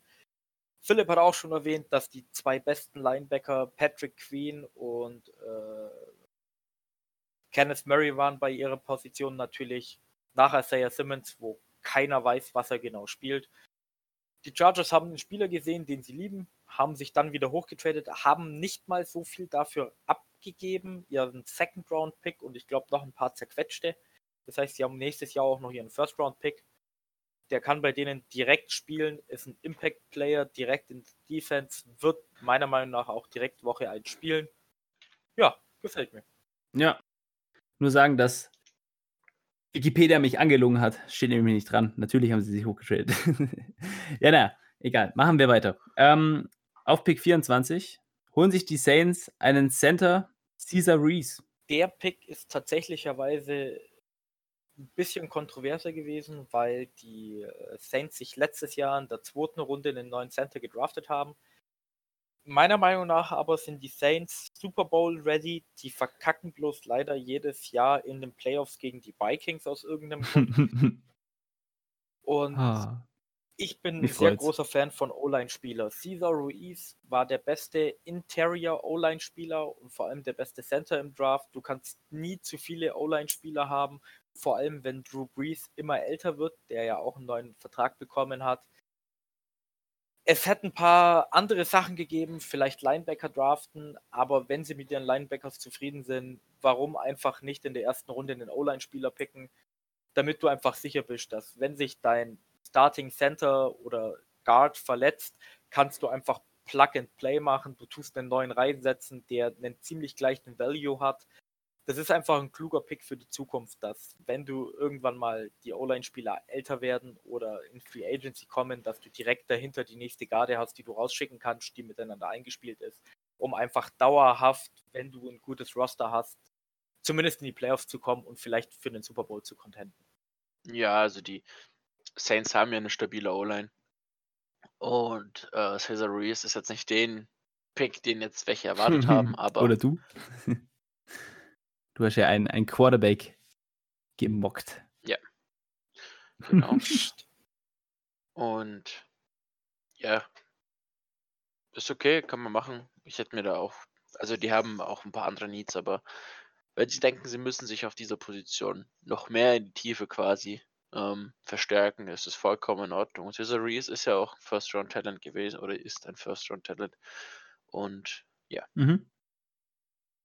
Ja, mit dem nächsten Pick holen sich die San Francisco 49ers einen Wide Receiver aus Arizona State, Brad Nayuk. ja, ähm, Wide Receiver, klar, Marquise Goodwin jetzt weggetradet und sich einen jungen, frischen Wide Receiver.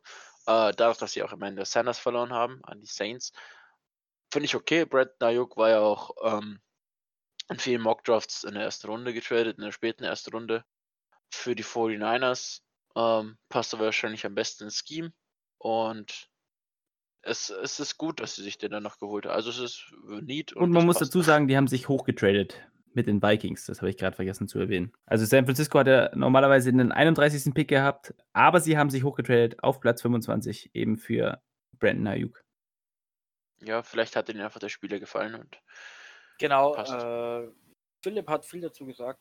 Ich kann da nicht viel hinzufügen. Das Einzige, was ich machen kann, ist dem Marco den Ball zuwerfen mit einer Überleitung. Und zwar, vielleicht haben sich die 49ers hochgetradet, um einen Wide Receiver zu draften, weil direkt hinter den Vikings hätten nämlich die Green Bay Packers gepickt. Genau. hätten sie nicht die waren 30, die haben sich auch vorgetradet. Oh, fuck, stimmt. Ja, Total verkackt. richtig. Ähm, der Tobi hat mir zwar gerade den Ball vorge äh, zugeworfen. Ich möchte aber Das war ein Fumble. Das war eine Interception. Beides gleichzeitig, genau. Ähm, wir haben nämlich eine, nennen wir es, Zuhörerfrage. Weil wir haben ja auf Instagram äh, einen Draft-Recap äh, veröffentlicht mit, mit äh, Noten sozusagen für jeden Pick. Ähm, wir haben dem Pick von den Packers ein D plus gegeben. Und die Frage war, warum gab man Jordan Love ein D? einen talentierten Quarterback-Rookie in die Lehre zu schicken bei Aaron Rodgers ist doch nicht das Schlechteste. Jetzt muss ich aber fragen, Philipp, willst du drüber reden oder soll es ich übernehmen? Ich meine, ich habe mich am Anfang über den Pick aufgeregt, ja. ähm, ich war wütend, äh, wieso man sich unseren Discord-Channel verlassen. Ja. Ja, weil dann wieder so ein Scheißgespräch von euch kam und da hatte ich einfach absolut keinen Aber Bock Philipp, drauf, mir die Du Scheiße musst, zu geben. du musst, nein, es, war, es es, muss dir nein. klar sein, dass es dann kommt. Ja, aber mein Gott, je länger ich jetzt über den Pick nachdenke, ähm, macht es schon mehr oder weniger Sinn. Ähm, ihm eine Draftgrade von einem D zu geben, liegt einfach auch nur daran, dass sich die Packers unverständlicherweise in meinen Augen äh, vorgetradet haben, um sich Jordan Love zu holen, weil es in meinen Augen auch wirklich keinen Contender äh, davor gab, die sich Jordan Love hätten picken können. Hätte sein, dass sich die Patriots vortraden, weil bei denen war es nicht geplant, dass sie sich keinen holen. Ähm, hat Bill Belichick in einem Interview bekannt gegeben. Aber ja, es ist äh, schwierig zu akzeptieren. Brian Gutekunst ist einfach bereit für ein Rebuild. Ähm, für den Rebuild sind nicht viele Packers-Fans bereit. Ähm, auch ich nicht, muss ich ehrlich gestehen. Ich ähm, hätte mir einen Wide Receiver in der ersten Runde gewünscht. Ähm, Higgins. und T. Higgins, ja, das ist mein absolut, der ist jetzt zu den Bengals, wird jetzt besser Ah. für Bullfrog. Nein, aber Jetzt musst du ein Jersey von Ähm, Jordan Love holen. Jordan Love ist, Und nicht von T. Nein, Higgins. ich habe mir noch nie, ich habe mir noch nie ein Offensive Jersey geholt, ich habe mir jetzt nur Defensive Jerseys geholt. Ähm, ja, also Servette auch ins Sand ja, gefallen. es ist, wie gesagt, es liegt nur an den Umständen, wie und warum man diesen Spieler gepickt hat. Ich habe nichts gegen Jordan Love. Ähm, wie gesagt, aber sich dafür vorzutraden, ähm, ist ein äh, bisschen überhastet gewesen in meinen Augen äh, und unverständnisvoll äh, in Augen von zum Beispiel Aaron Rodgers, der laut einigen Berichten, auch wenn er das Gespräch mit ähm, John Love gesucht hat, ziemlich wütend auf die Organisation ist, aufs Front Office, weil er ist ein alter Quarterback mit 36 Jahren und er befindet sich halt jetzt äh, in der gleichen Situation wie Brett Favre 2005, als sie sich äh, Aaron Rodgers geholt haben. Aber da war die Situation anders. Aaron Rodgers ist halt bis nach hinten gefallen, unverständlicherweise, weil sich die San Francisco 49ers mit dem ersten Pick ähm, äh, Alex Smith geholt haben. Und hier ist es halt so, dass Jordan Love nicht der Number One Quarterback war, so wie Aaron Rodgers es 2005 war. Und äh, das verärgert einige und das verärgert auch mich. Und wie gesagt, hätte man Aaron Rodgers eine Waffe gedraftet, äh, ein Wide Receiver, das haben sie in der zweiten Runde auch nicht gemacht, dann ja, hätte man vielleicht die Packers nächstes Jahr im Super Bowl gesehen. So gut, sie haben Devin Funches sich geholt, aber jetzt müssen sie auf jeden Fall in der Free Agency irgendwie zuschlagen, um ein paar Lücken noch zu füllen. Und weiß ich nicht, ich bin nicht confident mit dem Pick, vor allem nicht, also es gibt einen YouTuber, der hat mir der Tobi gezeigt, der Grossi, ähm, der hat auch sehr unverständnisvoll dafür reagiert, aber wie gesagt, er sagt auch, er hasst den Pick nicht. Er versteht es bloß nicht, wieso man das sich dafür vorgestellt hat. Und genau das verstehe ich auch nicht. Und deswegen gibt man ihm ein D oder habe ich ihm ein D gegeben. Ähm, einfach weil du ihn an 30 auch bekommen hast. Du hättest John einfach in der zweiten Runde noch bekommen. Also ist meine Meinung. Er, ist halt, er hat zu viele Picks in der, im College geworfen. Ja, jetzt ihn anlernen zu lassen, ist gut. Aber gib davor bitte nicht deinen Erstrunden-Pick auf und noch deinen Viertrunden-Pick. Das, das tut ein bisschen weh. Und es hat mir im Herzen auch ein bisschen weh getan, weil, was ist mir im Herzen? Keine Ahnung, wieso mir das alles so ähm, mental mich belastet, aber äh, wie gesagt, ich habe es vorhin schon gesagt, die Packers sind nicht bereit für eine Rebuild. Ja, Also, ähm, Also äh, die Packers-Fans, Entschuldigung, sind nicht bereit für Ja. Rebuild. ich habe mich auch ein bisschen mehr mit dem Pick auseinandergesetzt, weil ich Philipp auch ein bisschen was Gutes tun wollte, weil ich habe Jordan Love auch tatsächlicherweise zu den Packers in meinem Mock Draft gehabt. Äh, ich hätte dem Pick tatsächlicherweise auch ein D gegeben und da geht es jetzt genau wie bei Jeff, Jeff Okuda zu den Lions. Da geht es nicht um den Spieler, sondern um die Organisation. Jordan Love ist ein sehr guter Quarterback, der vielleicht sogar vom talentmäßigen Standpunkt her der Beste im Draft sein könnte. Und es ist eine unglaubliche gute Situation für ihn als Spieler, dass er jetzt hinter Aaron Rodgers lernen kann. Das ist für ihn Gold wert. Er hätte zu keinem besseren Team wahrscheinlich gehen können. Aber die Organisation ist, wie der Philipp gesagt hat, gerade in einem Championship-Window drin. Sie waren letztes Jahr im NFC Championship Game. Das heißt, sie waren kurz vorm Super Bowl. Und wenn du Aaron Rodgers jetzt noch ein bisschen Hilfe gibst, dann können sie das auch erreichen. Und es werden viele NFL-Teams immer ein bisschen dafür kritisiert, dass sie nicht an die Zukunft denken. Und Brian Gudekunst ist jetzt so der erste GM, den, den ich so auf dem Schirm habe, der vielleicht ein bisschen zu viel an die Zukunft denkt. Und zwar äh, geht es darum, dass wenn du ein Championship-Window hast, dann musst du auch einfach mal all in gehen. Und das ist unglaublich wichtig, weil meiner Meinung nach auch verärgerst du damit Aaron Rodgers. Und die Packers hatten jetzt 30 bis 40 Jahre Quarterback-Play von Brett Favre und Aaron Rodgers, wo beide in die Hall of Fame kommen werden und auch schon sind, meiner Meinung nach, glaube ich. Philipp? Bitte? Brett Favre ist schon in der Hall of Fame, glaube ich, gell? Oh, weiß ich nicht. Ich also nicht es sagen. kommen auf jeden Fall beide in die Hall of Fame. Und wenn du 40 Jahre oder 30 Jahre Hall of Fame Quarterback-Spieler hattest, dann nur zwei Super Bowls zu holen mit jedem einen, ist für mich tatsächlicherweise sogar underachieven. Das heißt, die Packers müssten vielleicht als einziges NFL-Team in der Liga ein bisschen mehr im Jetzt leben und ein bisschen mehr im Jetzt draften und sich nicht so um die Zukunft kümmern als die anderen Teams. Und Jordan Love in vier, fünf Jahren, wenn er dann mal spielen darf, wenn Aaron Rodgers aufhört oder zu einem anderen Team geht, weil er keinen Bock mehr auf die Packers hat, kann Jordan Love auch der beste Quarterback in diesem Draft werden. Aber du hättest halt in den nächsten zwei Jahren, wenn du gut draftest, eventuell auch mit Aaron Rodgers noch einen Super Bowl holen können. Und das ist halt mhm. einfach schade. Ja, auf jeden Fall viel und äh, gute Sachen gesagt. Ähm, wie gesagt, wir haben ihn ja auf D, äh, auf D geratet, eben wegen den Umständen und wie er jetzt die ganze Zeit schon gesagt hat, wegen den ganzen Sachen halt. Ja, ich würde jetzt einfach zum nächsten Pick gehen. Auf Pick 27 haben sich die Seahawks den Linebacker Jordan Brooks aus Texas Tech geholt. Kontroverser Pick. Haben nicht viele gehabt. Die Seahawks traden sich meistens runter, haben aber einen Linebacker gesehen, der ihnen gut gefällt. Patrick Queen war bei vielen über ihm gerankt. Die Seahawks. Ja, Patrick Queen war ja auch noch available. Ja, richtig. Das war äh, ja das mehr ist, oder weniger. Ist, ist, ein, ist ein bisschen komischer Pick, aber äh, Pete Carroll hat die meiste Zeit immer recht gute Defense-Spieler gehabt. Der weiß, welche Art und Typ er haben will. Ich finde den Pick ja. nicht so überragend, aber Pete Carroll ist halt ein besserer Headcoach als ich. Deswegen kann ich gegen ihn gerade nicht viel sprechen. Also er wird auf jeden Fall kein Starter von Anfang an sein. Er wird sich hinter den beiden anderen Midlinebackern einstellen, äh, anstellen werden am Anfang. Und ja, vielleicht ist es auch so ein Zukunftsgedanke für die Seahawks, einfach mal ähm, vielleicht eine neue, oder was heißt, ähm, mit einem jungen äh, Midlinebacker quasi die Defense zu rebuilden, weil die Spieler werden ja auch nicht jünger. Und John Brooks wird jetzt in seinem ersten Jahr auch nicht viele Spielanteile bekommen, glaube ich. Ähm, und deswegen, ja, ist okay der Pick, aber halt nicht not this one, uh, was die Leute expected haben, sage ich mal. Ja, wir haben ja gerade eben schon über einen anderen Linebacker, Patrick Queen, geredet. Ähm, die Ravens haben sich auf Platz 28 eben diesen Linebacker geholt.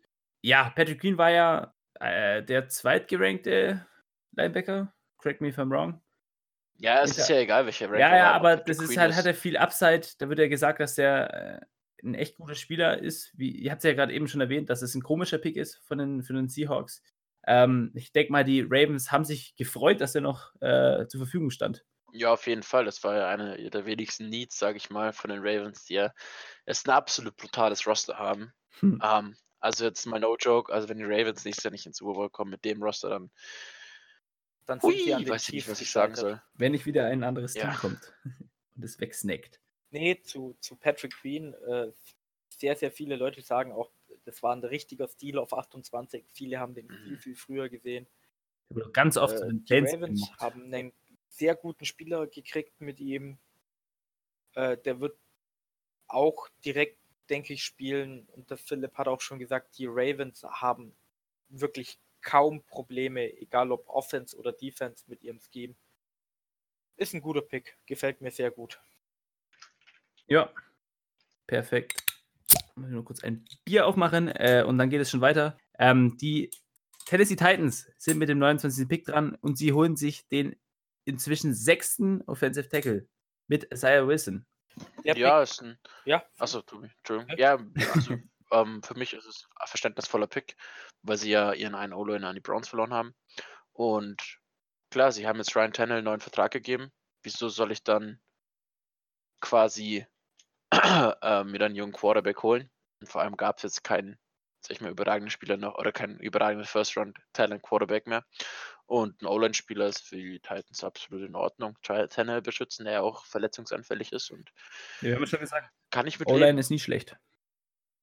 Genau, äh, und der Philipp hat eigentlich schon alles dazu gesagt. Das Einzige, was mir noch einfällt, ist, äh, dass äh, Isaiah Wilson und Austin Jackson, wo die Miami Dolphins auf Nummer 18 gepickt haben, äh, oft in derselben Kategorie gehandhabt wurden, wo ich vorhin gesagt habe, Austin Jackson war auf Platz 18, vielleicht ein kleiner Reach oder ein größerer Reach. Und dann sieht man eben auf Platz 29 gefällt mir das dann schon viel besser, elf Plätze später, wenn du so einen Spieler pickst, weil Mhm. dann hast du eben nicht mehr so gute Spieler auf dem Board. Ja. Mhm. Philipp hat auch schon gesagt, ihr O-Line-Spieler ist weggegangen. Deswegen Tutti. Ja. Tut mir leid. genau, Tutti Balletti. Ähm, kommen wir zum Pick 30. Äh, den letzten Pick der Dolphins. Ähm, sie haben sich den Cornerback Noah Ikbinogene geholt. Ich hoffe, ich habe es richtig ausgesprochen. Ähm, Du hast es anscheinend sogar richtig. Uff. äh, ich bin auch richtig on fire, was Namen aussprechen gibt.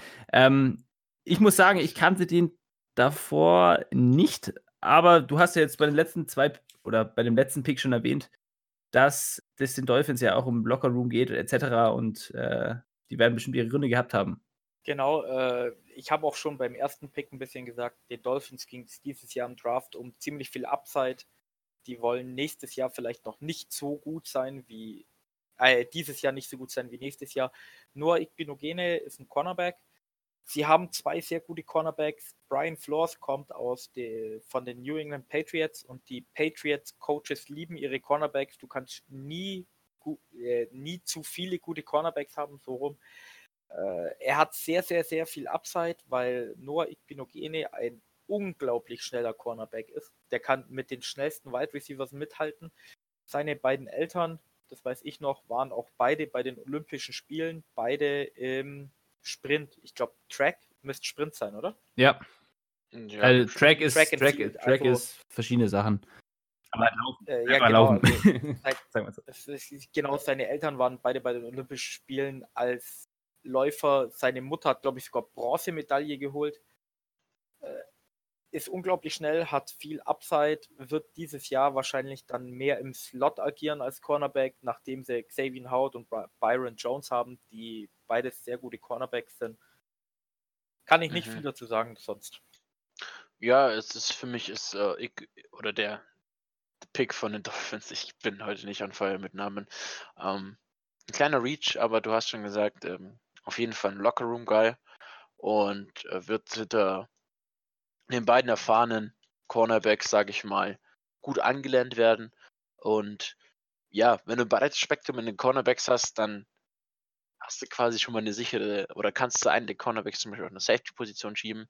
Ähm, die sind ja relativ variabel und im Endeffekt auch fast die gleiche Position. Äh, ob du jetzt Zone Coverage spielst als Cornerback oder Zone Coverage als äh, äh, Safety ist ja eigentlich mehr oder weniger das gleiche. Und ja, wie gesagt, für mich ein bisschen gereached. Ähm, aber ja, ist in Ordnung, der Pick. Alle Dolphins-Picks sind ein bisschen gereached und haben viel Upside. Only time will tell. Ja, kommen wir zum vorletzten Pick der ersten Runde. Ähm, die Vikings haben ja mit den San Francisco 49ers äh, getradet und picken auf Platz 31 den Cornerback Jeff Gladney. Wäre zum Beispiel einer, der über dem Dolphins-Pick geratet war. Ähm, als absoluter solider Pick von den Vikings ist auch ja Need, nachdem sie ja Xavier Woods verloren haben oder beziehungsweise getradet haben, beziehungsweise einfach keinen Bock mehr auf ihn hatten. äh, wieso der letztes Jahr auch im Pro Bowl stand, war für mich einer der fragwürdigsten weil, Pro Bowl weil der Pro Bowl ein eine äh, Bekanntheitswettbewerb ist. Wie sagt man das richtig? Ja, aber Xavier Rhodes ist schon lange kein. Also wenn es darum es, geht, es sind nicht mehr Roads closed, sondern Roads open. Kann man das vielleicht so sagen? Und, ähm, ja, Jeff Gladney ist auch ein First-Round-Talent. Ähm, Vikings haben sich auf den zwei Positionen verstärkt, wo sie sich hätten verstärken müssen, äh, nämlich auf der Wide Receiver und auf der Cornerback-Position. Mhm. Ja. Richtig. Und sie haben sich noch nach hinten getradet und haben noch Picks davon bekommen. Also, ich meine, da hat das. Front Office wieder einen sehr guten Job gemacht. Ja, dann würde ich mal sagen, kommen wir zum letzten Pick der ersten Runde. Wup, wup. Whoop. Ähm, die Kansas City Chiefs, die Super Bowl-Gewinner, holen sich auf Platz 32 den Running Back aus LSU, der letzte Spieler aus LSU aus der ersten Runde, äh, ersten Runde Clyde Edwards Hilaire. Den kann ich davor Äh. tatsächlicherweise nicht. Genau, äh, ich musste auch ein bisschen nachgucken, wer das überhaupt ist, weil zwei oder drei Running Backs über ihn gegradet waren. Ich muss aber tatsächlich auf tatsächlicherweise sagen, Entschuldigung, ähm, ich habe mich mit ihm jetzt ein bisschen auseinandergesetzt und mir gefällt der Pick mittlerweile sehr, sehr gut, weil die Chiefs haben den Running Back gebraucht. Das war ihre einzige Schwachstelle on Offense. Defense hätten sie vielleicht auch gehen können, aber wenn du bei einer Sache gut bist und jedes Spiel 40 Punkte machst, dann mach halt damit weiter. Und mir gefällt das äh, System fit sehr, sehr gut, weil Clyde Edwards Hilaire wahrscheinlich sogar der beste Pass-Catching Running Back in diesem Draft ist. Ja. Das heißt, er wird ab und zu ein bisschen laufen, wird dann aber auch sofort eine, äh, eine, eine Route laufen. Das mag Andy Reid sehr gern. Running Back, der eine Route läuft und dann ein Mismatch ist. Das heißt, mit Clyde Edwards Hilaire haben sie tatsächlicherweise jetzt einen Running Back, der sehr gut Pa- Pässe fangen kann. Patrick Mahomes wirft gern Pässe, ich glaube, das weiß man. Deswegen für mich, ich habe es am Anfang nicht verstanden, aber je mehr ich drüber nachdenke, sehr, sehr guter Pick. Ja, Tobias schon ist vielleicht der beste Pass-Rush Running Back in einem diesjährigen Draft. Ich habe ihn in meinem Mock-Draft, der auf Football Weizen ist, nicht an 32 geschickt. Ich habe ihn auf ähm, der NFL-Seite, wo man quasi äh, sowas ähnliches wie Fantasy Football, den Fantasy Draft machen konnte. Da habe ich ihn an 30 zu den Kansas City Chiefs geschickt. Ähm, auch aus den Gründen, weil er halt der beste Pass oder Running oder Catch Running Back ist ähm, und die traditionelle Position des Running Backs ähm, verliert ja langsam den Wert in der NFL, was ich ein bisschen schade finde. Ähm, und klar, du machst nichts falsch. Wenn ein Running Back fangen kann, kannst du den noch, sag ich mal, variabel einsetzen. Und das eröffnet halt viele Spielmöglichkeiten, viele Options äh, und passt halt einfach zum Spielstil von Patrick Mahomes. Und deswegen bin ich auch confident mit dem Pick. Und ein Running Back ist ja ein, den sie, oder ist ja ein Need, sag ich mal, äh, bei den bei den Kansas City Chiefs. Ja, ich habe auch äh, mal geguckt, wer das ist, habe mir ein Video angeguckt und wie der Tobi auch schon gesagt hat, gefällt mir inzwischen auch richtig gut. Ähm, ja, brauche ich ja nicht mehr viel, mehr viel mehr sagen. Ich würde nur dasselbe sagen, was ihr schon gesagt habt. Ich würde mal sagen, das war die erste Runde des äh, 2020 NFL Drafts. War interessant, auf jeden Fall. Ja, definitiv. War auch äh, Blutdruck erhöhend, vor allem für Philipp. Ähm, aber so ist das halt ab und zu, denke ich mal. ja, das Ja, der Draft war in ein paar Sachen ziemlich interessant. Es gab dieses Jahr keinen Trade in, der, in den ersten zehn Picks. Was vielleicht auch der Situation geschuldet ist. Oder das ist wegen, ja, wegen Corona. Es gab dieses Jahr auch, äh, wurde neue, wurden neue Rekorde aufgestellt. 15 Spieler wurden aus der SE SEC gedraftet, die meisten jemals. Das ist ja Du kannst es Sack nennen, nur zur Info, gell? Also die nennen das in Amerika auch Sack. verdammt, das ist viel leichter.